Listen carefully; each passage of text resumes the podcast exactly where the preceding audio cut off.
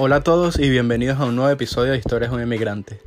En esta oportunidad tuve el placer de conversar con Pablo Canelones, un excelente fotógrafo, amigo, y emigrante venezolano ya de hace dos años, residiendo en Madrid. Y bueno, nos contó en este episodio todas sus travesías y obstáculos que ha tenido que vencer para hoy en día tener un negocio estable y una familia estable. Eh, además, bueno, este episodio va dirigido a todos esos venezolanos o cualquier emigrante que esté en esta industria de la fotografía y video para que tengan una idea de, todos esos consejos y de todos los, los, retos que se pueden conseguir en el camino a la hora de emigrar a un país y, y intentar entrar en esta industria tan competitiva. Espero que disfruten del episodio y en la descripción dejaré todos los datos de Pablo por si alguno está interesado contactarlo por, alguna ayuda.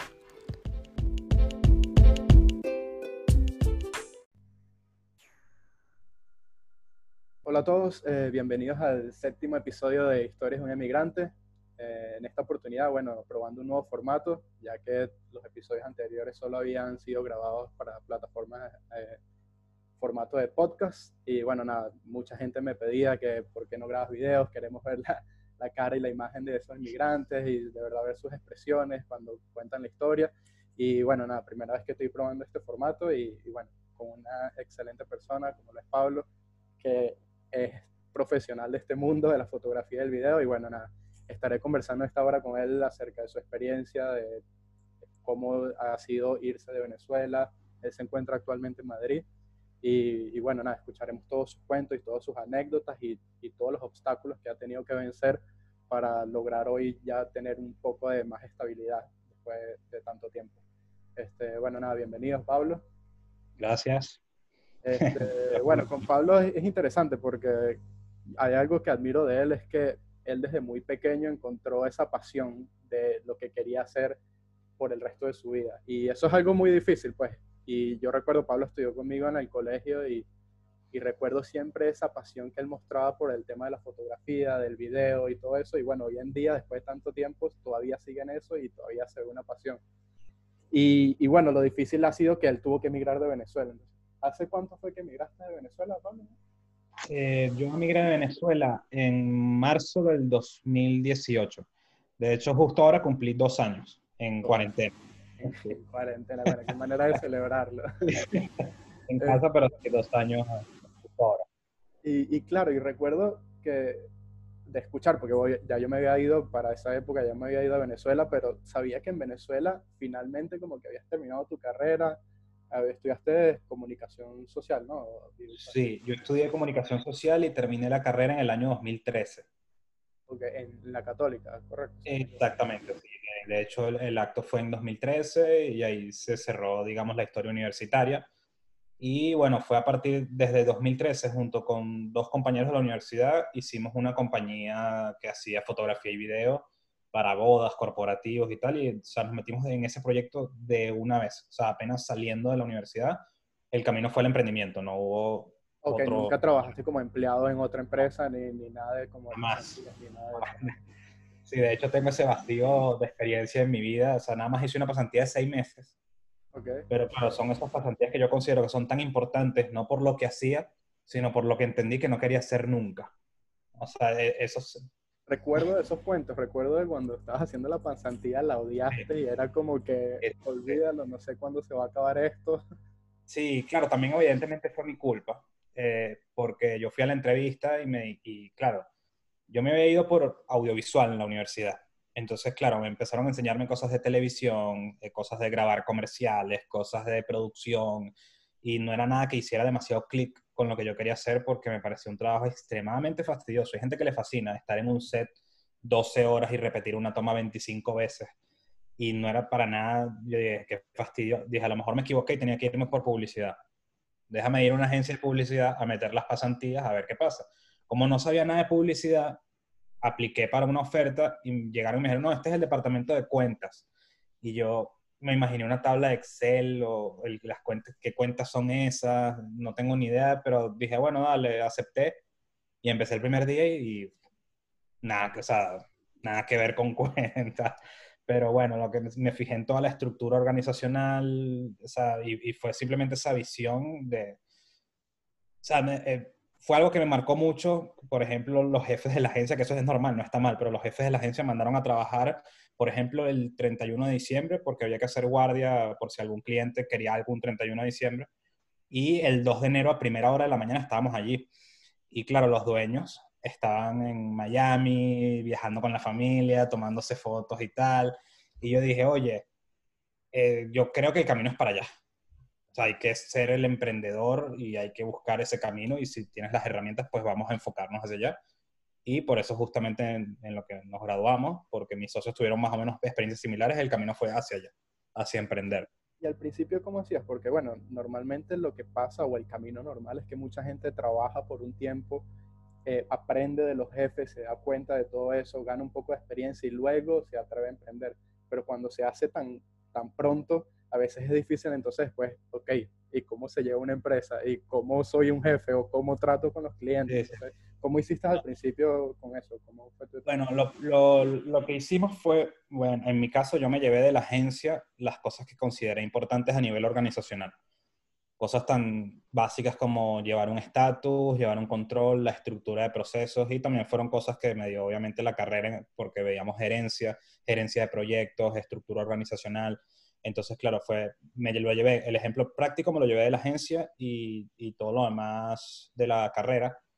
Hice todo ese, eh, se llevó ese conocimiento a la práctica y, bueno, evidentemente, golpes, muchísimos. O sea, y bueno, y en Venezuela aún más, pues que era un país tan complicado de poder arrancar un proyecto y era como que, bueno, ya es difícil arrancarlo y en el país aún más. Por, eh, por supuesto, sí, golpes muchísimos. Y, y claro, eh, pero parte del aprendizaje. Claro, eh, por suerte, en nuestro caso no fueron golpes. Hay, veces que emprendimientos se llevan golpes que son un golpe por nocaut.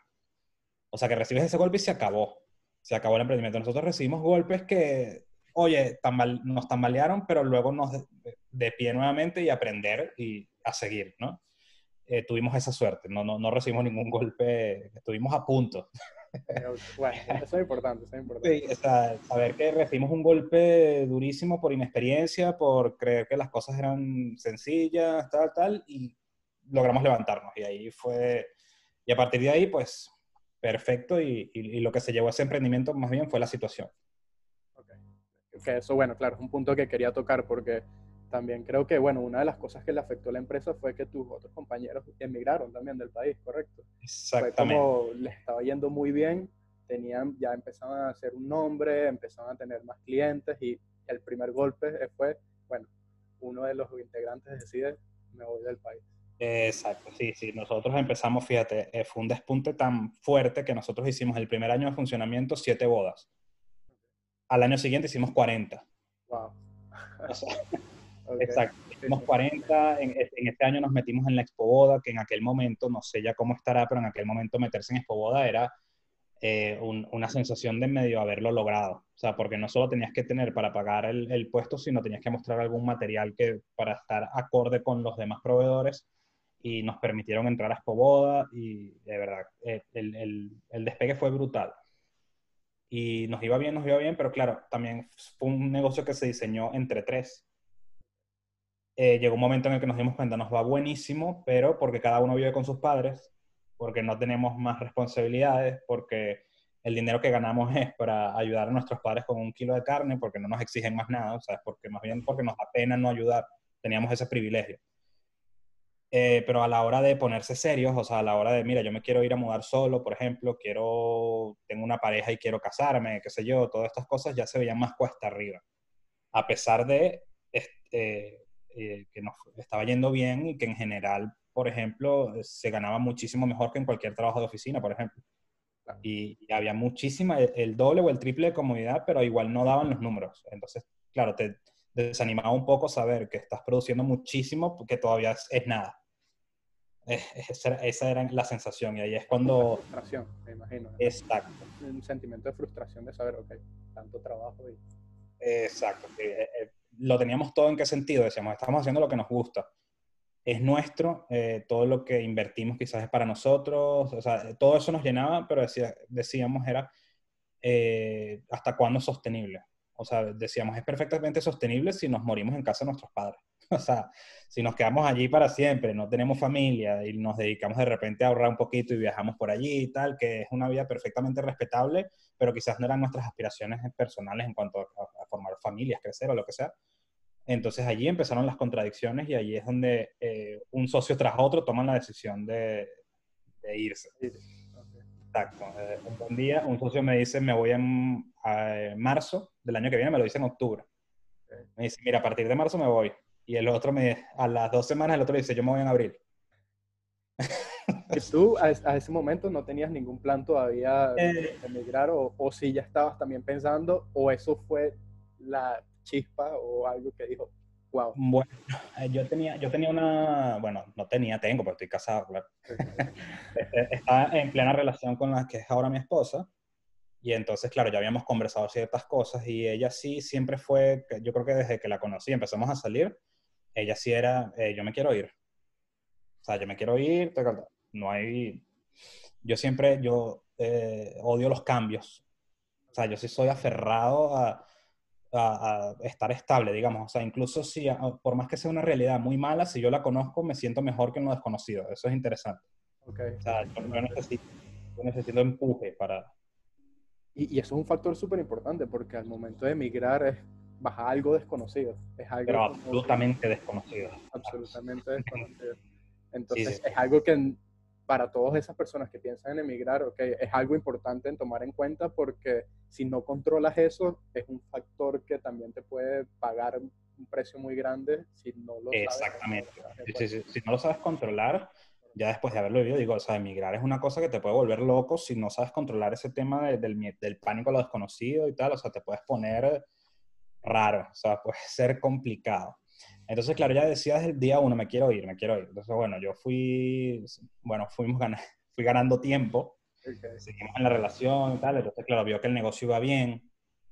O sea, entonces, bueno, sigamos, sigamos, sigamos, sigamos. ¿Qué sucede? Para que, que me complicó un poco más las cosas, diría yo, de cierta forma, que cuando mis dos socios se van, el acuerdo al que llegamos, o sea, porque aparte de ser socios, te digo, nunca hubo nada escrito, sino que había una relación de sinergia demasiado increíble y de respeto y de, o sea, y los acuerdos hablados se cumplían perfectamente y se cumplen a sol de hoy y, y todos entendíamos cómo era el, cómo nos habíamos organizado. Entonces, claro, cuando ellos se fueron, ellos dijeron, mira, por ejemplo, estábamos contratando bodas para el año 2017, que era ese.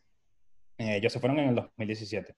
Entonces, estábamos contratando bodas y que dijeron ellos, mira, todo lo que se contrate después de marzo, después de abril, es para mí solo, porque yo estoy, yo soy el que me quedo en la compañía yo hacía las fotos, por suerte también, yo, era, yo, soy el fotógrafo y era más fácil en Venezuela conseguir videógrafos de, repuesto, pues contratar más gente.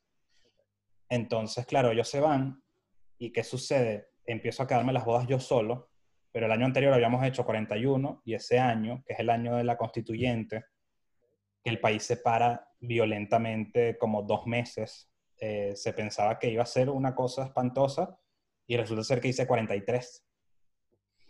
Entonces, claro, ¿qué sucede? La contradicción. Eh, los problemas de Venezuela cada vez eran mayores, pero a mí cada vez me iba mejor, porque ya 43 bodas entre una sola persona. Eh, y no solo eso, sino, sino manejándolo en, aquel momento en divisas. Y en aquel momento la, la, inflación en Venezuela, que ellos, los economistas dicen que no existe inflación en dólares, bla, bla, bla, pero en Venezuela en aquel momento eh, todavía la moneda del dólar era fuerte en la calle. O sea, porque tú, por ejemplo, a mí se me dañó el carro varias veces y con 100 dólares le cambié todo porque no sabía qué tenía. Claro que sí, sí. Eran de esas cosas que nadie entiende y es como que, ok, bueno, no sé, y pago todo porque 100 dólares para ti era algo muy pequeño, un porcentaje muy era, era costeable, era costeable y claro, el, el, carro me tenía loco y yo lo necesitaba para trabajar y decía, mira, el carro se apaga, hace una cosa rarísima que no hay experto en el mundo que sepa que tiene. Entonces yo me metí en internet y dice, ¿Qué tiene que ver con eso? Tiene que ver el, alternador, el no sé qué. Yo dije, ¿sabes qué? Lo compré todo nuevo y efectivamente se solucionó. Nadie supo qué era, pero se solucionó porque lo cambié todo. Pero entonces, eh, ¿y qué sucedió? Eh, mi esposa y yo ya nos habíamos casado, nos casamos antes de eso y pudimos mudarnos, por ejemplo. Nosotros vivimos solos en Venezuela, alquilamos eh, y teníamos un nivel de vida muy alto por el tema de las divisas y con un negocio propio hiper próspero pero por otro lado, por ejemplo, eh, mi, mi esposa y yo nos fuimos un fin de semana a Los Roques. O sea, nos fuimos como cuatro días, que eso era algo que impensable dos años atrás. O sea, era algo que yo decía, oye, a mí me gustaría ir, pero iba, había ido de trabajo, pero no había podido ir de normal. Entonces Claro, pues, fuimos. entonces tuvimos esa realidad de, de ella quedó enamorada, quedamos enamorados y dijimos, oye, qué bueno. Y de paso el trabajo que me permite irme a mí entre semana sin reportarle a nadie, nos vamos a los Roques, a nadie le importa y estoy aquí y nadie me fastidia y, yo coordino mi tiempo, tengo la gestión de todo. Llegamos y a los dos días le, pusieron una pistola en la cabeza a mi esposa para quitarle el teléfono en una cola en el cafetal. Entonces, claro, eh, estamos muy felices, habíamos subido, subido, subido, y veíamos una, una burbuja y se explotó la burbuja.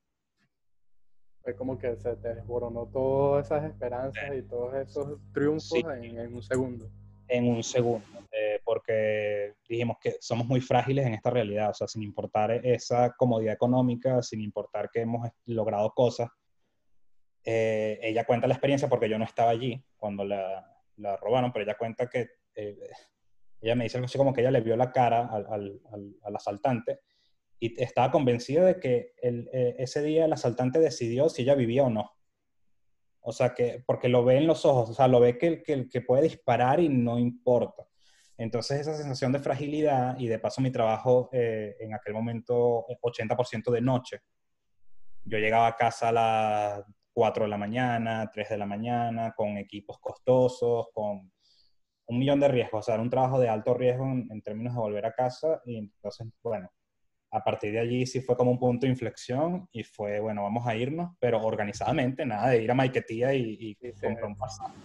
Ah, nos vamos y tal, sino vamos a hacer una partida organizada, porque en la medida en la que sea organizado se garantiza el, el éxito o el fracaso. Eso sí es una ecuación que yo digo que es norma. Claro. Y, y creo que también eso te ayudaba a ti a controlar tu nerviosismo de ir a algo desconocido, porque Por supuesto. era sí. como que, bueno, aunque sea estoy yendo a algo desconocido, pero estoy yendo plan, o sea, tengo un plan, tengo una estrategia. Sí, sí, sí, He investigado no- más o menos qué es lo que no puedo no- encontrar o no. Exacto, nosotros nos sentamos, ya nosotros por suerte, eh, ya habíamos desde que nos casamos, que había sido un año antes, habíamos tramitado los papeles españoles, ¿no? ¿Ok?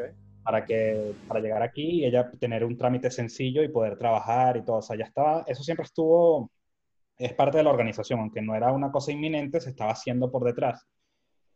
Entonces, eh, nosotros en lo que nos planteamos esto, muy rápido salieron los papeles porque ya estaban, eh, se estaban haciendo. O sea, no, no fue que nos pusimos a hacer todo en ese momento. Entonces, claro, lo que te digo, era parte, ella me dijo, era octubre, me acuerdo, octubre de 2017. Y entonces, claro, Gabriela estaba, mira, mañana, nos vamos mañana y tal. Yo dije, no, no, entonces diciembre, no. Enero yo dije, tengo que ganar tiempo, o sea, y, y yo sí te digo, nos vamos en 2018, pero yo para mi paz necesito lograr estos objetivos, entonces me planteé marzo 2018. Justamente para, yo dije, tengo que emigrar logrando todas las cosas que me den la mayor cantidad de paz posible. Y para esas personas que piensan hoy en día emigrar, ¿cuáles eran? Puedes mencionar algunas de esas cosas que tú te planteaste. Dijiste, bueno, para marzo yo debo tener esto, esto, esto. O sea, ¿cuál era ese tipo de cosas que tú considerabas que eran importantes? ¿Era nada más cosas económicas o era también Eh. cosas de investigar a dónde nos vamos o cuáles fueron esas cosas relevantes en ese momento? No, bueno, yo voy a sonar aquí un poco, eh, un poco materialista, pero mi, mi objetivo, o sea, yo, yo incluso que eso, puede, eso eh, es un error, no lo repitan, eso puede ser un error, pero mi única preocupación era la cantidad de dinero con la que yo llego a ese nuevo sitio. Porque, claro, en mi forma de abstracta de pensar en seguridad, lo que sea, o sea, la forma en la que yo me siento tranquilo es mientras tengo dinero. Porque, claro, yo asumo que eso no es 100% cierto, pero asumo, mira, mientras yo tenga dinero puedo resolver todos los problemas que se me vayan a presentar. Falso, pero, pero si te da paz, vas a estar mejor. O sea, eh, también es una cuestión de que, de que me diera paz psicológica eh, y de repente ver la cuenta y decir, ok, este es mi seguro. O sea, aquí yo me respaldo y, y listo. Y bueno, de Madrid pues no sabía nada. O sea, mi, mi, mi papá es español y yo ni idea, o sea, nunca me lo planteé. De hecho, yo saqué los papeles españoles en su momento, el pasaporte y toda la documentación, para poder entrar en Estados Unidos sin visa. Una razón totalmente diferente. una razón que hoy en día yo lo recuerdo y no tiene ningún sentido. O sea, era una locura. Entonces, sí, a mí me daba tranquilidad eso, lo, lo económico. Gabriela, por su parte, sí fue el lado más eh, de planificación. Y me decía todos los días, Pablo, mira, ¿dónde vamos a llegar? Eh, ¿Qué vamos a hacer? Eh, estuve viendo pisos, por ejemplo, para, para, ver si se puede alquilar desde aquí. Estuve viendo todo esto. Gabriela es administradora, muy organizada y armó una carpeta. Entonces era la carpeta migración. Era, aquí está todo lo que tú... Yo me ocupaba nada más de cuenta bancaria.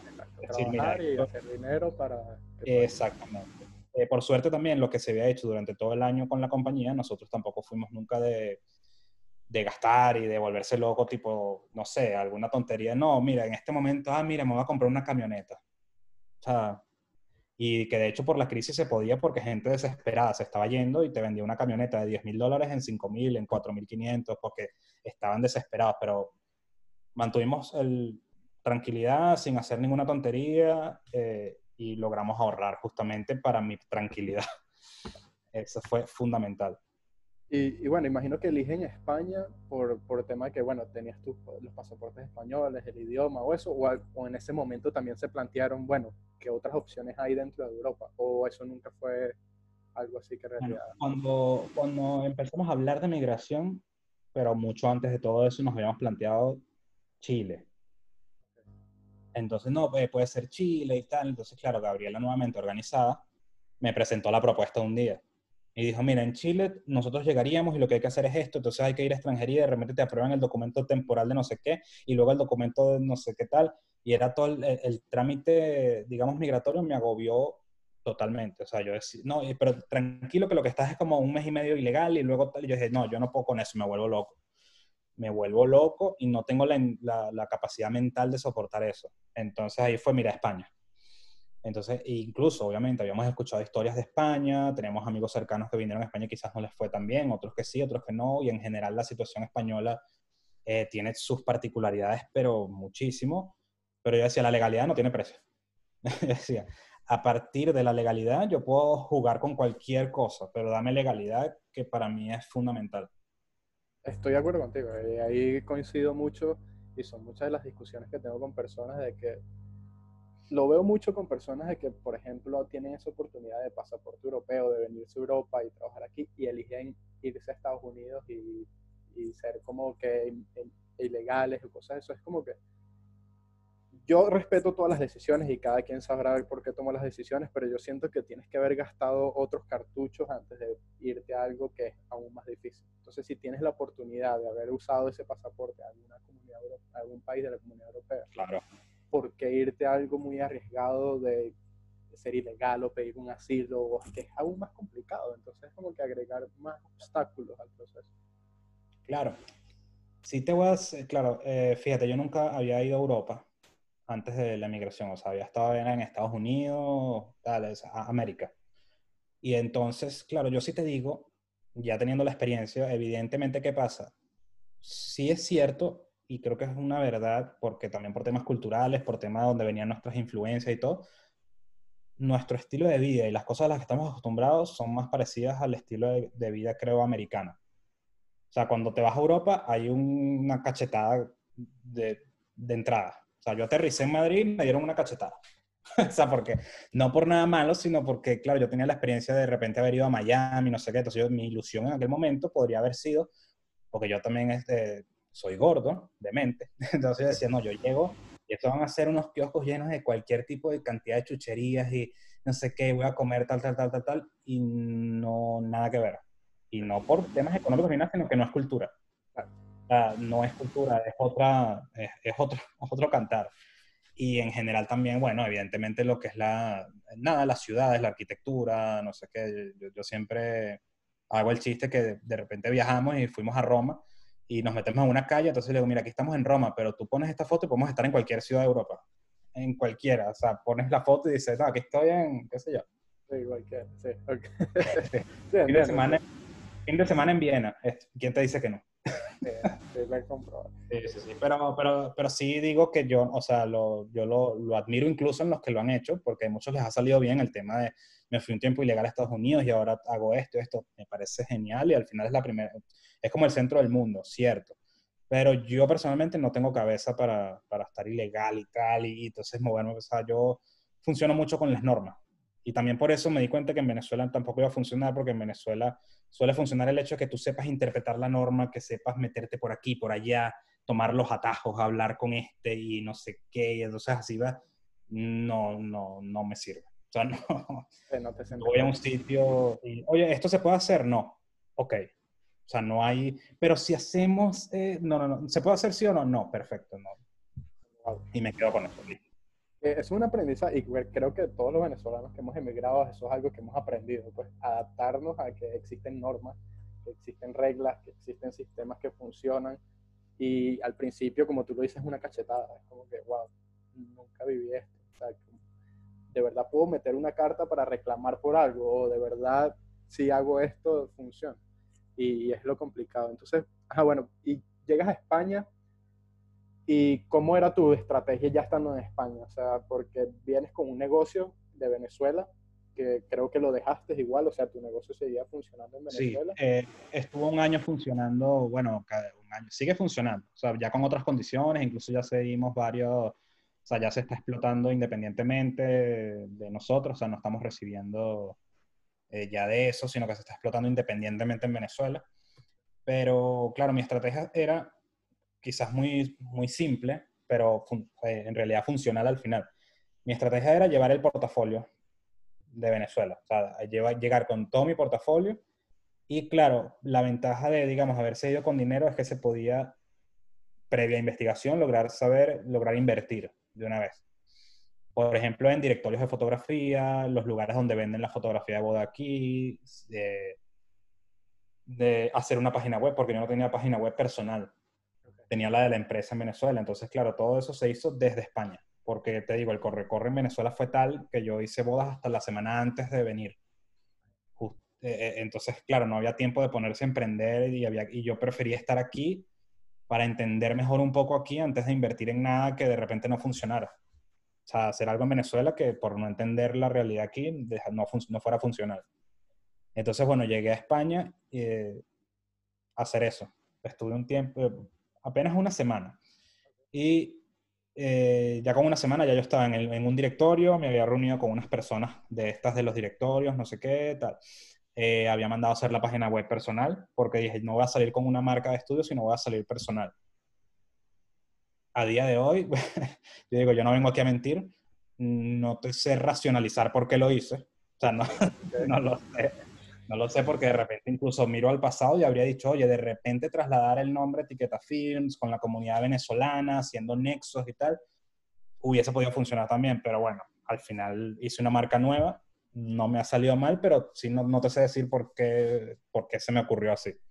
Pero así, así fue. Y también que, bueno, lo que da la inmigración, que eh, hay que flexibilizarte en ciertas cosas. Por ejemplo, eh, en cuanto llegué, le conté a un amigo que está en Inglaterra, y me dice, oye, escríbele a, ¿cómo se llama? Andreina. Andreina es una muy amiga con la que trabajé en Venezuela, que ya tenía tiempo acá y estaba trabajando con algunos estudios de boda.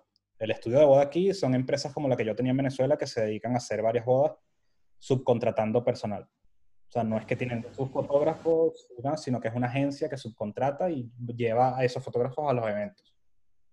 Entonces, claro, yo tenía una semana y yo tengo siempre como política, eh, yo nunca le voy a escribir a alguien interesadamente. O sea, eso de, hola, ¿cómo estás? Eh, ¿Qué me cuentas? O sea, eso no me nace y, yo digo que incluso prefiero fracasar antes de que, hacerlo. O sea, me cuesta mucho. Pero bueno, de repente dije, estamos emigrando, esto hay que hacer cosas que no sueles hacer, o sea, que no, no estás acostumbrado tanto y claro, lo, lo, lo más bonito de esto es que en, en cuanto le escribo, no hubo ni siquiera he tenido esa suerte, no hubo ni siquiera una solicitud de algo, sino que fue, Pablo, estás aquí, vamos a vernos y hablamos y tal, y yo te ayudo, y, y eso fue un, punto de inflexión en la carrera eh, como fotógrafo en España, porque me conectó con los estudios donde ella trabajaba, con otros estudios, me dio fechas ya para ese año, y por eso fue la rapidez en la que pude empezar a trabajar de una vez en fotografía aquí en España. Y fue justamente la clave, flexibilizarte. Eso, es como adaptarte, ¿no? Un poco también, es como adaptarte a las situaciones, pues, y no solo ser cerrado a como venías pensando, porque creo que eso no va a ayudar. Y, y como tú dices, también quería compartir esta historia tuya porque no siempre la historia del emigrante es una historia de que tuve ocho años trabajando en un restaurante y todo eso. O sea, siempre hay historias como esta de que, sí, tienes esos pequeños golpes de suerte que, que logran que, que, bueno, que arranques mucho más rápido que otra persona. Pero eso no quiere decir que igual no has tenido que poner el esfuerzo grande de adaptarte a una nueva cultura, no has tenido que poner el esfuerzo de, bueno, ser más abierto, de enfrentar diferentes maneras de trabajar, porque me imagino que el tema de la fotografía, ahora me, eh, quiero que me cuentes eso, porque el tema de la fotografía en España debe ser totalmente diferente a cómo se maneja el tema de fotografía en Venezuela, pues la industria. Eh, eh, es, absolutamente distinto, claro. Eh, de hecho, yo también por suerte, que ese es otro golpe de suerte, ya yo tenía una, una, amiga, tenía mucho tiempo viviendo en España y su hermana se casaba en España. Y nos conocemos de siempre y ya ella desde Venezuela me había contratado para su boda en España. Entonces ya yo llegaba con una boda propia para mayo. Y entonces, claro, eso me sirvió para aprender cómo es el formato, porque el formato cambia, olvídate de la hora loca, evidentemente, olvídate del fiestón, fiestón hablando como pegar brincos y, tomar y tomar y tomar, sino que nada que ver, es, un, cóctel, como le dicen acá, eh, luego comen, o sea, es un gran banquete donde cenan, donde pasan un tiempo hablando, y de último viene una hora, si acaso, de, baile y de, tomar así eh, cócteles y, y eso. Entonces, eh, es la costumbre. Y claro, también otra, otra cosa que parece mentira, es, pero seguramente mucha gente que habrá emigrado a España lo puede eh, decir, que yo decía, no, bueno, la, la, gente dice, dice, no, lo bueno es que no hay una barrera del idioma, porque hablamos español y tal. Falso. eso, es, eso es falso, porque, o sea, hablamos español, pero no es el mismo español. Y, y te digo, yo estuve tiempo, ya, ya, ya me cuesta menos porque he tenido la suerte de ya contactar mucho, hablo con muchos españoles y ya he tenido la suerte que ya me he acostumbrado, ¿no? Pero al principio yo tenía que estar traduciendo en mi cabeza como quien habla inglés. Y entonces decir, bueno, eh, oye, que, que, no sé, o sea, palabras que, que no significan lo mismo para ellos, o sea, o que no, estaba en una boda, por ejemplo, una anécdota, y entonces, claro, estoy trabajando con un videógrafo que estaba conociendo, entonces yo le digo, bueno, eh, todos juntos, sonreídos, y entonces el fotógrafo, el videógrafo se reía. Entonces yo, bueno, y este raro, y sigo trabajando. Entonces, bueno, sonreídos, y se ríe, y él está, entonces yo, en lo que vamos al carro de él, digo, ¿todo bien? me dice, no, lo que pasa es que le dijiste sonreídos. Y yo, ajá, ¿y qué pasa? No, es que sonreídos no, sea, no, no, sabemos nada. De hecho, me dice, yo no sé cómo se rieron. A lo mejor se están riendo de ti, tuviste suerte, porque sonreído. Claro, no, tienen ni idea de lo que... No, claro. Y, también, de, o, de repente las fotos de mesa. A veces me, me, pedía algún cliente, no, quiero las fotos por mesa. yo, ah, bueno, voy a la mesa, entonces digo, hola, ¿cómo están? Eh, permiso, de si, si se pueden parar para tomar la foto de la mesa. Entonces ellos, claro, parar es detenerse. Okay no es levantarse. Entonces, claro, muchos hacían así, si se pueden parar. Y yo, pero, y, pero que esta gente que, o sea, que, no que se pueden parar, y entonces, pues, pues, pues que estamos parados. Y yo no. Entonces yo, claro, la traducción rápida de levantarse, es levantarse, y claro, es una, parece una tontería, pero es la barrera del idioma existe. O sea, existe. Es que a lo mejor no lo sabíamos porque, bueno, si uno va de vacaciones, no tienes esas dificultades, pero ya a nivel laboral, a nivel de que, bueno, estás trabajando con clientes, te están exigiendo algo, es como que... Sí, sí, sí. Y, creo que también es, es, importante comentar que fue algo que yo tuve que superar. Porque, bueno, yo, estuve, yo tuve la experiencia con los estudios, y los estudios, claro, eh, no, no, pagan extremadamente bien, pero el, mi, yo lo hacía no por tanto por la paga, sino por ganar la experiencia, o sea, por estudiar el mercado. Entonces yo decía, mira, me tienes 14 horas aquí, por ejemplo y me estás pagando 200 euros y yo me pago mi transporte y no sé qué, o sea, a mí no me está quedando nada, me está quedando la experiencia que es invaluable, o sea, me está quedando que yo de cabo estoy yendo estoy aprendiendo cómo se mueve, estoy aprendiendo lo que busca el público español, estoy aprendiendo hasta dónde llegan, hasta dónde no, qué les gusta, qué, qué no. y eso me ayuda en todo lo que es la creación de mi negocio y a dónde enfocarlo y cómo plantearlo en una página web y todo. Y, y al final fue algo que tuve que superar el hecho de cuando tenía reuniones con algún cliente. Por ejemplo, que, ¿cuál fue que yo creo que puede ser un error? Que empezaron a escribirme los clientes en un primer momento, los, primeros, que, los primeros contactos que tuve. Entonces, claro, yo intentaba, mm, eh, por ejemplo, conjugar eh, me habéis mandado la presentación, eh, te he mandado el correo vosotros, tal, y claro, yo era un esfuerzo que casi, te digo Google, o sea, porque a veces empezaba con vosotros, terminaba con ustedes y, o sea, me iba. Peor, Entonces, una mezcla que sonaba terrible. Sí, sí, sí, e, esa fue mi estrategia en un primer momento y dije, déjame hacerlo así, pero claro, con los que tuve éxito, que era, bueno, dale, pero vamos a quedar para reunirnos porque aquí es muy importante evidentemente ese contacto de ir a, algún bar, si no tienes oficina o lo que sea, para quedar, mostrarles el trabajo, hablar con ellos, responder preguntas. Entonces, claro, yo había logrado disimular un excelente castellano y entonces llegaba al sitio y era, hola, buenas tardes, bueno, aquí les vengo a mostrar y era, o sea, y, claro, eh, y, yo lo tuve que superar porque me ponía muy nervioso porque era un shock demasiado grande y, y yo decía que yo partía en desventaja. Y eso es, eso es así. No por, nunca, nunca va a ser ni por racismo, ni por xenofobia, nunca, jamás es por eso. Pero es porque hay una barrera, o sea, ya, ya pones una barrera por medio y partes en desventaja con respecto al que habla como tú.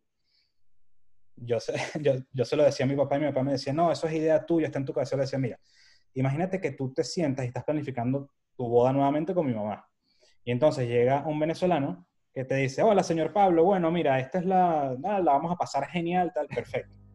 Y, y, después te llega un señor de la India y te habla con su acento de la India, eh, igual, te dice, la vamos a pasar, pero ya hay una barrera, no porque tú seas, no porque tengas xenofobia, no porque seas nada, sino porque ya sientes que no te va a entender igual, o sientes que pueden estar en películas distintas y va a haber una barrera. Y además creo que es? porque, bueno, trabajas en una industria donde el, matrimonio es algo que es súper personal y es algo que es súper valioso para la pareja. Importantísimo, claro. Y eres el proveedor que pasa más tiempo con ellos. Entonces, ¿qué hiciste? Claro, lo tuve que esperar porque me ponía tan nervioso que eh, tuve una reunión, me acuerdo, eh, eh, tuve como cuatro reuniones que no contrataron. o sea que, pero era ensayo y error al final. Entonces dije, bueno, vamos a intentar no, obviamente no, porque yo digo, el, acento no me sale, lo desechamos de una vez, es imposible, imposible. Pero vamos a intentar eliminar por completo los modismos venezolanos. Ese es un primer paso y está bien. Entonces, nada de va a salir chévere, eh, no, eso es cool, mm, dale fino, no. Entonces, ya ir eliminando modismos venezolanos no funcionó igual, o sea, porque forzado al final lo más interesante es que terminó funcionando cuando fui más auténtico. En términos de llegar y, quitar la barrera yo. O sea, hola, ¿qué tal? Yo soy Pablo, hablamos por teléfono y tal, ya, ya incluso eliminando el vosotros y, de todas las comunicaciones. O sea, eliminando hablar como yo hablo sin modismos venezolanos, pero con la conjugación ustedes, y tal, y llegar de una vez y decirles, no, soy Pablo, no sé qué tal, y si preguntan, que ya lo que pasa es que eres tan auténtico que ya no importa. O sea, ya, se eliminó, porque no lo estás escondiendo ni, ni estás intentando parecer, sino, hola, mira, te voy a contar sobre el documental que estoy haciendo en fotografía, tal, seguridad total. O sea, olvidarte de eso. Y si alguien pregunta, porque si preguntan y, y, eh, está cool, ¿y de dónde eres? No, soy de Venezuela, mi papá nació en Cádiz, entonces por eso pude venir para acá, porque a muchos les preocupará, obviamente, que de repente esté trabajando alguien ilegal, por ejemplo o, cuál es el marco legal de, la, de, la, de, toda la cuestión, el respaldo que pueden tener, si quieren reclamar algo, o sea, eso preocupa, es normal. Pero al final se, los, lo superé siendo auténtico. Dice, hay que ser auténtico y eliminar ese, ese tabú que me estaba poniendo yo mismo. O sea, al final sí sucedió, el 80% de eso sucedió en mi cabeza y el 20% en la realidad. Y, y sí, bueno, y, y uno, eh, por más que sea, incluso Europa, que es un, es un continente que es bastante abierto a diferentes culturas, pues, pero igual a pesar uno se encuentra con estas pequeñas cosas que son difíciles, pues son difíciles. Y como lo decíamos antes, el matrimonio, o sea, es un día súper especial. Quisieran contar con un fotógrafo que siente esa conexión, que sepa de su cultura, que sepa más o menos de las cosas que le pueden gustar a los españoles y, y todo eso. Y, y ¿Y recuerdas cuál fue tu primer cliente? O sea, me imagino que también al principio tuviste clientes venezolanos, porque ya que Madrid estaba muy lleno de venezolanos, o siempre fueron más la cantidad de clientes españoles. No, sí te digo, el primer año, eh, apenas llegando, tuve el, muchísimas bodas de estudio. Lo que te dije, para, las utilicé para aprender de la cultura española y tal, que en verdad me encanta. O sea, yo disfruto muchísimo viéndolo, cómo se, cómo se comportan, todas las costumbres, todo lo que hacen y me encanta. Y, pero mis bodas sí, e, efectivamente, fueron de la mayoría de, gente de venezolanos. Porque claro, uno le dijo al otro, tal, de paso yo llegando tenía evidentemente la propuesta más atractiva de precio. Porque yo digo, yo necesitaba trabajar. O sea, yo necesitaba hacer mi portafolio eh, en España, porque sí te digo otra, otro aprendizaje, yo, yo trabajé muchísimo por traerme el portafolio, pero sí me doy cuenta que para los ojos del cliente el portafolio no es trasladable. Es decir, no es lo mismo una foto en la Esmeralda, en Caracas. Es como, ah, qué bello, qué bonito, pero no, no es en el retiro. No es en Madrid. O sea, entonces no, le, no, no hacen el o sea, no, no son capaces, o sea, les costaba trasladar y decir, no, mira, este trabajo funciona, funciona perfectamente en Madrid. No, no funciona así. De hecho, eh, eh, cuando empecé a contratar más y más españoles y, me empezó a ir mejor fue cuando ya tenía bodas aquí. Que de repente decía, mira, esta boda es en Alcalá de Henares, o sea, ya eso eh, lo tienen que ver, o sea, no era, y, es perfectamente comprensible también al final, o sea, quieres ver algo que, porque también de paso la boda venezolana no se parece, son mucho más jóvenes. Entonces, claro, a mí me decían, oye, pero qué chicas tan guapas, eh, tal, pero se casan muy jóvenes, y yo, totalmente, digo, una vez que ya entiendo la cultura aquí española y en general europea, si digo, mira, sí, hay un problema. digo, mira, eh", y entonces de repente me ven el anillo y me dice, ya va, ¿y tú estás casado? Sí, ¿cuántos años tienes? 29. Pero, pero hostia, tío, ¿qué pasa? Y yo, tenemos un problema. un problema, claro. somos así, eh, algo pasó, somos así, entonces, pero eh, entonces es entender el cliente. Y, eso, sentarse a, a entenderlo sin barreras, sin prejuicios, sin sin, sin, esas cosas. Claro, y hay días duros, obviamente. O sea, hay días duros donde las cosas no te están saliendo y, y, tienes que mantener la cabeza fría.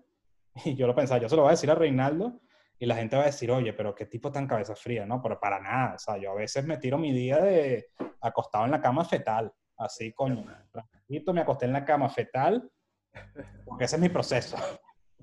Digo, mira, ya pasaron dos horas de estar aquí acostado y siempre me lo planteé así cada vez, porque las cosas a veces van mal, es normal, es, es un, vas arriba, abajo, arriba, abajo, hasta que te estabilizas en un, nivel. Y entonces yo me acostaba fetal de repente dos horas y una vez que se, se me iba pasando la frustración, yo, yo, decía la pregunta, ¿cómo tienes más oportunidad de lograr lo que quieres hacer? ¿Aquí acostado en la cama en fetal? ¿O averiguando por qué esas cuatro o cinco personas no te contrataron y afinando tu estrategia y haciendo esto? Y, y me levantaba y así. Y esa era la... Y a todas estas, ¿tú tu esposa estaba también trabajando o, era solo tú solo trabajando y tratando de hacer bodas? Y ¿Cómo, cómo era esa, ese balance en casa? Esto fue vital. Que pasa es que yo soy, eh, yo, eh, Gabriela es muy planificada con todo. Mi única planificación inteligente suele ser los planes económicos. Esa de resto todo lo mío puede ser más desordenado, pero la planificación económica es súper entonces yo decía, mira, ahorramos esta cantidad, llegamos, tal, y si alguno de los dos consigue trabajo, esa era la ilusión. Dice, todo este dinero es ahorro porque no hay que gastarlo. Entonces ya puede ser eventualmente para inversiones, para meterle al negocio, para lo que sea, pero está allí, no hay que gastarlo, no hay que comérselo. Entonces ese era el plan ideal. ¿Qué pasó? Eh, esta niña es un fenómeno, o sea, porque llegamos y ella pasó tres semanas y ya estaba trabajando. Y, eh, y no estaba trabajando, o sea, al final ella es administradora y le dieron aquí oportunidades en contabilidad.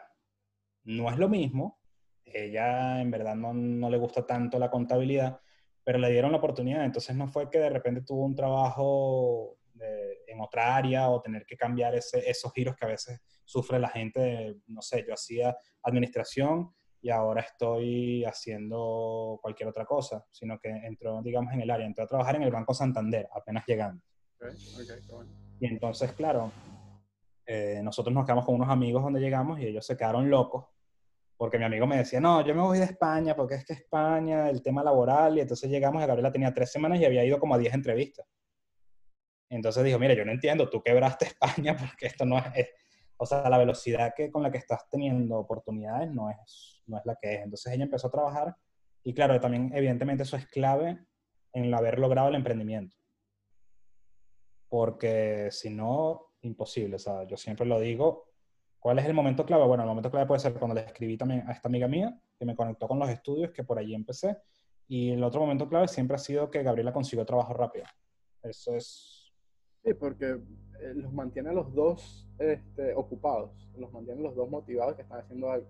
Lo que pasa muchas veces es que cuando una sola persona está trabajando, la otra persona se siente que no está poniendo el mismo esfuerzo o se siente frustrada de que porque él sí consiguió y yo no he conseguido el trabajo o cosas así. Pues. No, pero que créeme que me pasó. Claro, ¿no? Porque, porque Gabriela consigue y claro, con lo, con lo que le pagaban allí podía mantenernos a los dos y tal, pero, pero hubo momentos en los que yo aportaba nada, aportaba pérdida. o sea, y entonces, claro, yo me frustraba porque no, no es a lo que yo estaba acostumbrado. Eh, muchas veces, claro, yo me paraba de repente a las 9 de la mañana, empezaba a hacer estrategias, no sé qué, y pensar, y voy a hacer esto, y voy a hacer esto, mapas conceptuales, y voy a ir de aquí a aquí, el punto A al punto B, claro, fino. Me dieron las 12 del mediodía. Y la pregunta era, ¿qué hago a partir de ahora? O sea, Gabriela llega al trabajo a las 6 entonces, bueno, hacía el almuerzo, hacía la comida. Y me quedaban horas que yo me sentía mal si prendía el televisor. O sea, era una cosa psicológica, porque al final técnicamente ya hiciste todo lo que podías hacer ese día. No puedes, ¿qué más vas a hacer? Pero no prendía el televisor. Y ahí de repente venían más ideas o a veces venía el fetal. la posición fetal de pensar claro, y meditar. extraño a mis viejos, extraño al perro, extraño a Venezuela. Yo me ponía a escuchar una cancioncita y de América todo el día. es como encontrar ese espacio o esas rutinas donde uno se siente cómodo, pues, o, aunque sea se sentía tranquilo, pues, te da esa paz mental. Porque tú no has vuelto, ¿no? Desde que te fuiste a España, ¿has vuelto a Venezuela? No, no, no, no. O sea, que no has visto a tu familia en dos años y medio. En dos años, y estos meses que llevamos, no. De hecho, este año eh, iba a ser el de ir a Venezuela. Claro, con todo lo del, lo del COVID y tal, se paralizó todo y, y no. Pero bueno, la historia, lo que te quería contar que también es importante es, bueno, hubo esos momentos evidentemente fetales, siempre hay que levantarse del fetal. Nunca, eh, yo aprendí mucho de que las comparaciones son odiosas. Si tú te vas de Venezuela y te pones en plan comparar, nunca lo vas a comparar para bien. O sea, porque lo vas te vas a comparar desde un, eh, una situación de nostalgia. Siempre la comparación surge cuando algo no te salió bien, entonces no vas a ser bueno con la comparación. O sea, si tú quieres comparar, compárate cuando las cosas te están saliendo bien y verás algo más positivo. Entonces, las comparaciones son odiosas, hay que tener una paciencia brutal y, trabajar muchísimo, porque, claro, con estos estudios, yo a veces tenía bodas jueves, viernes, sábado y domingo, por ejemplo. Eso me pasó en, en, alguna, en la temporada pasada. Me pasó en olas de calor durante el verano. y entonces eso era que yo llegaba a las 4 de la mañana de una boda descargaba el material, dormía y la otra boda era de mañana. Entonces me buscaba el videógrafo a las 7 de la mañana y tenía que cargar unas cosas que utilizaba el estudio. Y entonces, claro, también entiendes un poco de la cultura. A veces es normal, ya lo comprendo. En aquel momento no lo comprendía, pero se entiende perfectamente que el fotógrafo, por ejemplo, o el videógrafo con el que voy vive a 5 kilómetros, pero me dice, llégate, aquí la gasolina cuesta. O sea, nos vemos en, en la parada tal porque eso era en Venezuela que te decías, ah, yo estoy en Montalbán, tú vives en el Atillo, dale, yo te busco y nos vamos a Higuerotes. No.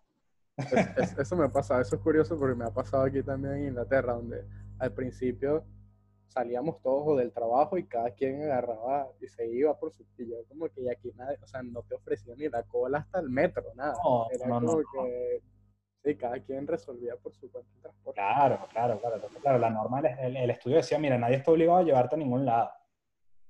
Ustedes lo que hace la gente es cuadrar como para que se lo puedan hacer, ¿no?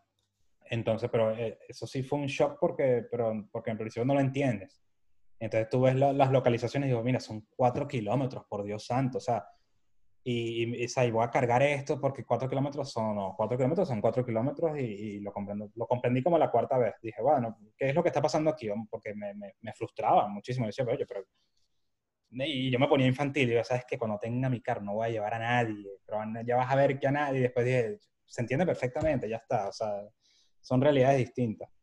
Y, exacto, pero entonces tocaron semanas durísimas, o sea, semanas incluso que, claro, fueron duras en cuanto a la pareja, incluso porque no veía casi a Gabriela. O sea, Gabriela salía tempranito del trabajo, de lunes a viernes, llegaba reventada en la noche, y ya yo jueves, viernes, sábado, domingo estaba fuera de la casa haciendo bodas todo el día. Y de hecho el día que podíamos coincidir fin de semana no nos veíamos tampoco, porque yo estaba haciendo bodas. Y entonces, pero era aceptarlo porque yo o decía, el trabajo que yo estoy haciendo hoy va a rendir frutos eh, eh, después y tengo que aprovechar cada boda que me quieran dar, voy. Entonces, al final contaron conmigo para todo, muchísimo. Alguien cancelaba, llamaban a Pablo.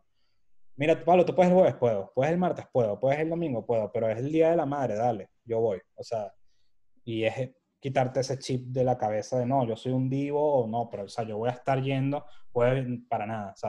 ¿quién va? Voy yo. Y, ya está. Y, en España el tema de las bodas funciona diferente en el sentido, ¿es por temporadas o hay bodas durante todo el año? No, eso también fue, una, fue acostumbrarse.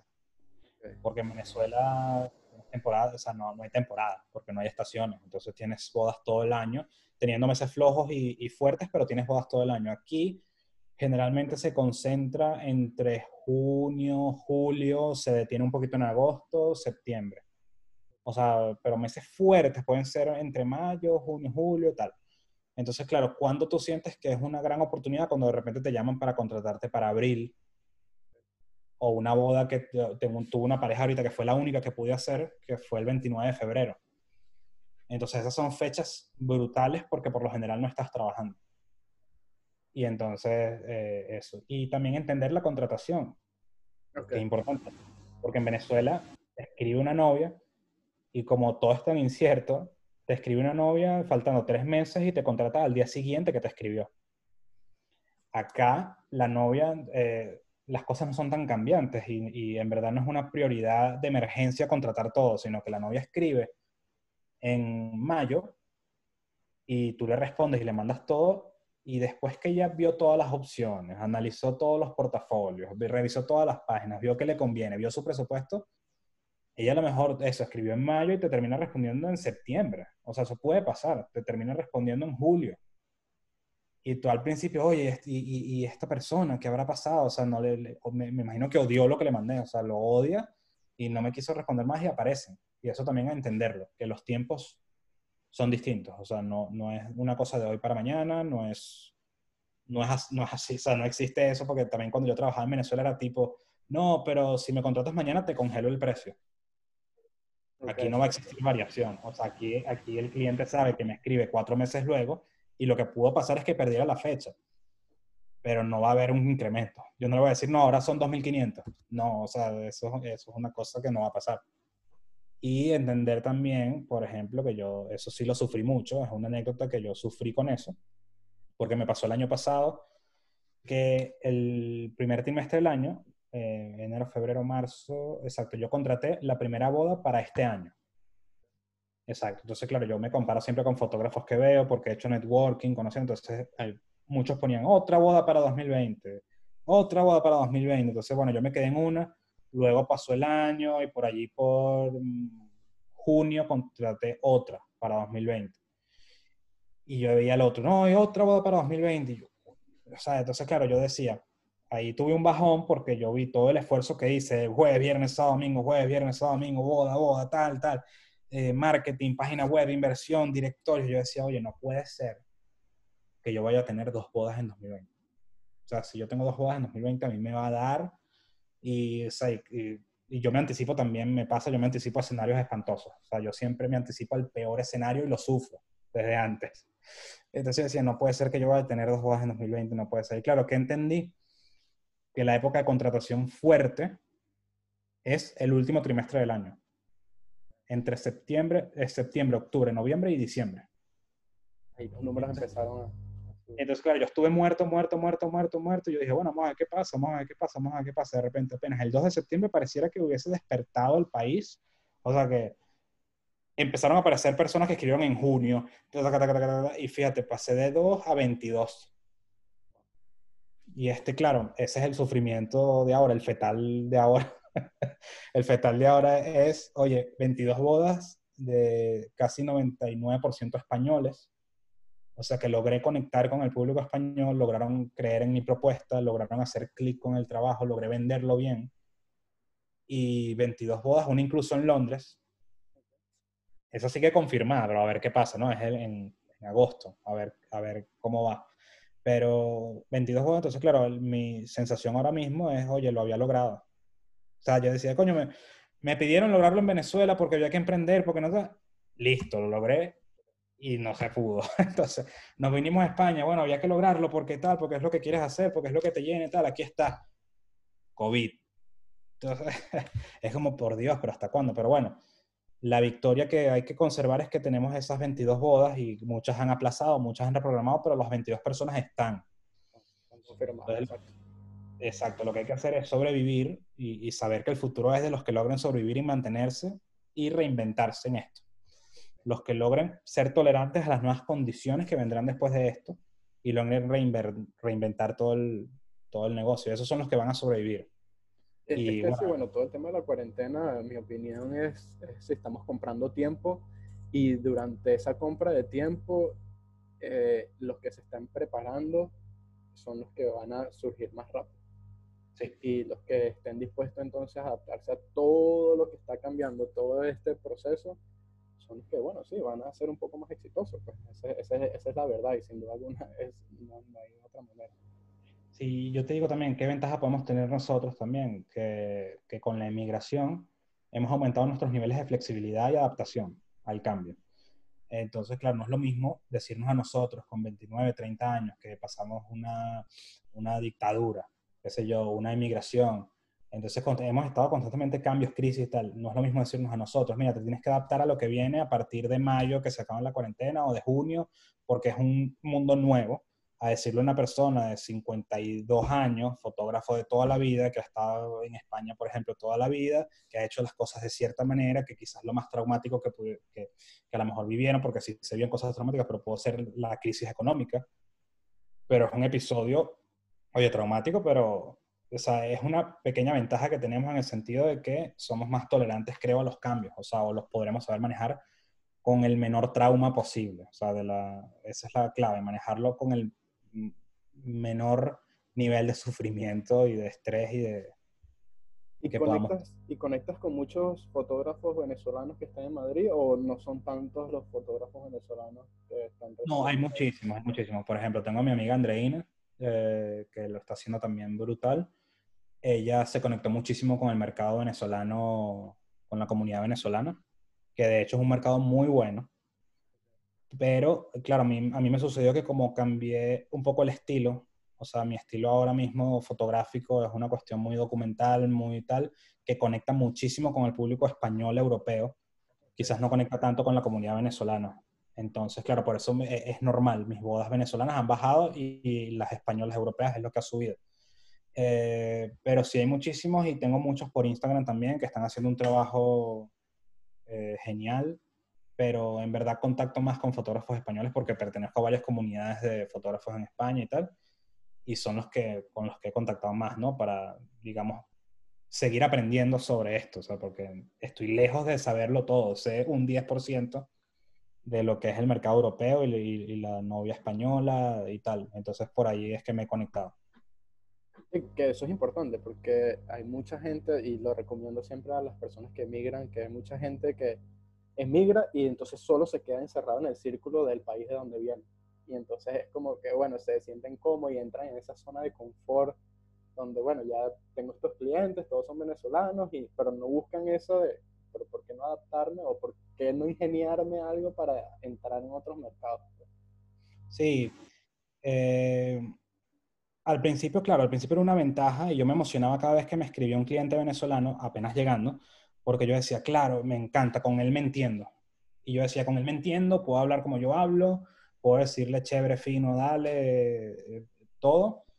Eh, y era una venta, yo decía, puedo conectar mucho más rápido. Pero luego, la evolución de mi trabajo, entender la realidad española, entender su cultura, entender a las personas, todo esto, ya incluso me escribe una, una persona, me escribe una persona de Venezuela y, me cuesta conectar. O sea, me cuesta conectar en términos de la venta, en términos de decirle, mira, yo no te voy a, poner preciosa, o sea, no, no, se trata de que salgas bellísima, de que sean unas fotos de modelo, de revista y tal, sino se trata de que te veas, de que se vea la realidad del día, se trata de que vean risas, emociones, momentos reales, yo no intervengo. Y entonces, en muchos casos, es, no me vas a sacar bella, ¿qué pasa? O sea, entonces yo me estoy casando para qué. y aquí más bien es al contrario. Yo le digo a, la, a, la, a los clientes, mira, ustedes se están casando para formalizar una relación, para empezar una familia, para compartir, para estar juntos, porque rara vez se reúne toda la familia salvo bodas y funerales. O sea, es, son los dos grandes eventos en donde puede estar toda la familia, porque de paso aquí hay mucha gente que vive en el interior, o sea, que no son de Madrid, sino que en Madrid trabajan, pero entonces viven en otro sitio. Eh, entonces digo, se casan para todo eso, no para tomarse fotos. O sea, las fotos es el recuerdo, pero no es la finalidad del día. Y eso es lo que dice Pablo, clic. O sea, nos entiendes perfectamente. O sea, nada de estar interviniendo, está pasando algo, te abraza tu... No, abrázalo otra vez. Abrázalo otra vez, que no lo, no lo agarré y tal. Eh, no, o sea, no intervengo en lo absoluto y se entrega una historia real y a la gente le, le encanta. Y, y, al final entender, a mí me, yo tuve que entender eso sobre la marcha, entender que no tiene que ser masivo. O sea, la gente comete el error en, en mercadeo de decir, bueno, yo quiero ser un fotógrafo que llegue a todo el mundo. O sea, que yo sea un tipo que genera eh, mil millones de bodas y que le gusta a todo, que todo el mundo ve mi trabajo, que todo el mundo le encanta y tal. Y ese es un error porque suele fracasar. O sea, de hecho, normalmente la gente cuando maneja el mercadeo se, se traza metas reales. Muchas empresas, por ejemplo, dicen, yo quiero ser la número dos en la producción de tal y tal y tal y tal. Son metas reales. Entonces, decir, no tiene por qué ser masivo. O sea, yo necesito, por ejemplo, unas 30 parejas idealmente o o 25 que confíen en mí, que conecten y tal, y todos la vamos a pasar bien, tanto ellos como yo trabajando y, y, es eso, o sea, no tiene que ser masivo. Entiendo, entiendo. Hoy, bueno, ya después de dos años, ¿sientes que fue una buena decisión haberte ido de Venezuela o todavía te queda como una espinita de decir, bueno, no sé, creo que me siento más cómodo haber estado en Venezuela haciendo más trabajo o qué es lo que piensas? Es que, bueno, es que depende. Mira, esta pregunta me la tienes que hacer dependiendo cómo me sienta. Lo que pasa es que yo trato de evitarlo y también sí puedo ayudar a alguien diciéndole eviten eso porque eso, lo que te decía, es una tontería. Si una, cosa, si una cosa no se te está dando, no te hagas esa pregunta porque obviamente vas a decir, no, me hubiese ido mejor en Venezuela porque yo en Venezuela era rico y hacía dólares y tal y no sé qué y entonces yo trabajaba poco y recibía muchísimo y tal. Eso es lo que vas a decir desde la frustración. Desde un día normal, cuando tú te das cuenta de dónde estabas, a dónde has llegado. Eh, por ejemplo, en mi caso particular, he trabajado con personas de Rusia, conocí a personas de Israel que quedaron encantados. Y yo hablando inglés, imagínate, yo aprendí inglés.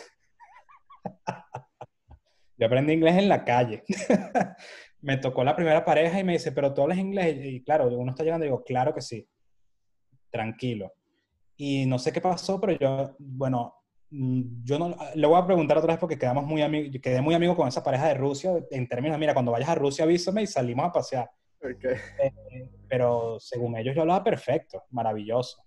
Y yo que sí, over there, look at me, look at each other, smile, oh my God, beautiful. Y yo así, gringo, total. O sea, pero un inglés horroroso, pero funcional. La necesidad, ¿no? La necesidad. Claro, digo, todas esas cosas que, que, he vivido, esas culturas, ese aprendizaje, ese crecimiento personal y tal, yo creo que al final sí te digo que es invaluable. Y te digo que sí es una experiencia que, que en las partes buenas, las partes malas, las partes, eh, los fetales, la celebración, porque también te digo, como había un fetal, había una celebración cuando un cliente me decía que sí, que eran los primeros y eso era celebrar. Entonces, todo eso forma parte de una experiencia que yo creo que eh, sí es invaluable y sí es un crecimiento brutal. Y claro, por la inestabilidad del mundo, uno no sabe qué va a pasar. O sea, mis planes, yo, o sea, yo creo, mis sueños o, lo que yo quisiera, de repente podría ser seguir aquí, tranquilo, o sea, y tener mi familia y seguir eh, echando raíces en, en España. Y me, me parece genial todo uno no sabe dónde va a estar, pero a la hora de, imagínate tú, siempre uno se lo plantea como venezolano, de repente, imagínate que todo cambia y tal, y surge una oportunidad y tú vuelves, no eres la persona que se fue. y llegas, yo creo, también con una mística de trabajo distinta y llegas con un entendimiento de lo que significa ganarte el dinero distinto y que al final yo entendí, digo, yo ya sé por qué los europeos triunfaron, triunfaron en Venezuela. Nos burlábamos del portugués, del, de los italianos y, entonces tal, ya sé por qué triunfaron, o sea, porque fueron con una mística de trabajo brutal, o sea, o sea mientras nosotros estábamos, no, vámonos de rumbo, entonces yo, por ejemplo, eh, el mismo Emmanuel, que él estaba de repente en el vivero, tal, tal, tal, y, la gente estaba rumbeando, no, Manuel, pero vamos a jugar futbolito y tal, y, no es el trabajo. Y con esa mística, por eso es que siempre fueron prósperos, porque eh, es una mística de trabajo importante. Y es que creo que muchas veces en los países, los emigrantes dentro de ese país siempre suelen ser un poco más exitosos que la misma gente del país. Y es porque eso, porque han tenido que pasar por ese proceso de en realidad entender el valor del dinero, saber que van con un objetivo y es ser exitoso o lograr una estabilidad y para eso van mentalizados de que necesito trabajar, trabajar, trabajar duro, trabajar duro. Y como tú dices, es interesante porque he entrevistado ya a varias gente y el denominador común es decir que sí, así no lo sepas. Es decir que sí y, y luego resolver, luego ver cómo, cómo lo haces o cómo eso, pero es como que estar muy, muy abiertos a eso y ser como que constante y perseverante, creo, en fin. Sí, sí, e, e, es, simplemente ser flexible, ser flexible, saber cuándo tienes que eso, flexibilizarte, hacer cosas que quizás no estás acostumbrado, cambiar ciertas cosas de ti para justamente porque al final la emigración es, un cambio, o sea, cambió todo, cambió toda la realidad y tú no puedes seguir siendo el mismo que eras en un contexto totalmente distinto. Eso, eh, de eso se trata. Entonces, nada, tienes que reinventarte. Este, no, bueno, Pablo, gracias, ¿verdad? Creo que se fue increíble. Otra historia más de... Y contigo lo interesante ha sido de eso, de que no siempre es una historia traumática al principio. Siempre eh, podemos encontrar eh, historias o relatos donde tuvimos suerte, tuvimos ese golpe de suerte, pero eso no quitó todos los otros esfuerzos que tuviste que hacer, el adaptarte al idioma, aprender a estrategias, todo eso al, final eso, la, suerte no quita el trabajo. Exactamente, eh, eh, Fácilmente esa suerte la pudiste haber botado en la basura porque te, como te llegó tan rápido, también la pudiste haber eh, por supuesto. Es como cuando alguien dice, no, lo que pasa es que claro, si él tuvo todas las oportunidades y tal, es verdad, las tuvo, pero hay que aprovecharlas porque también las pudiste votar. Y, de eso se trata. Exactamente. Y bueno, a todos les voy a dejar todos los datos del Pablo y de su empresa y de todo para si están en Madrid, algún fotógrafo que quiera conectarse con Pablo y todo esto, o estén interesados en algún tipo de bodas y todo eso, les voy a dejar aquí todos sus contactos. Y bueno, qué bueno saber de ti, Pablo, y bueno, nada, que sigan los éxitos y, a seguir fuerte. Pues. Hacia adelante, eso es todo. Un abrazo.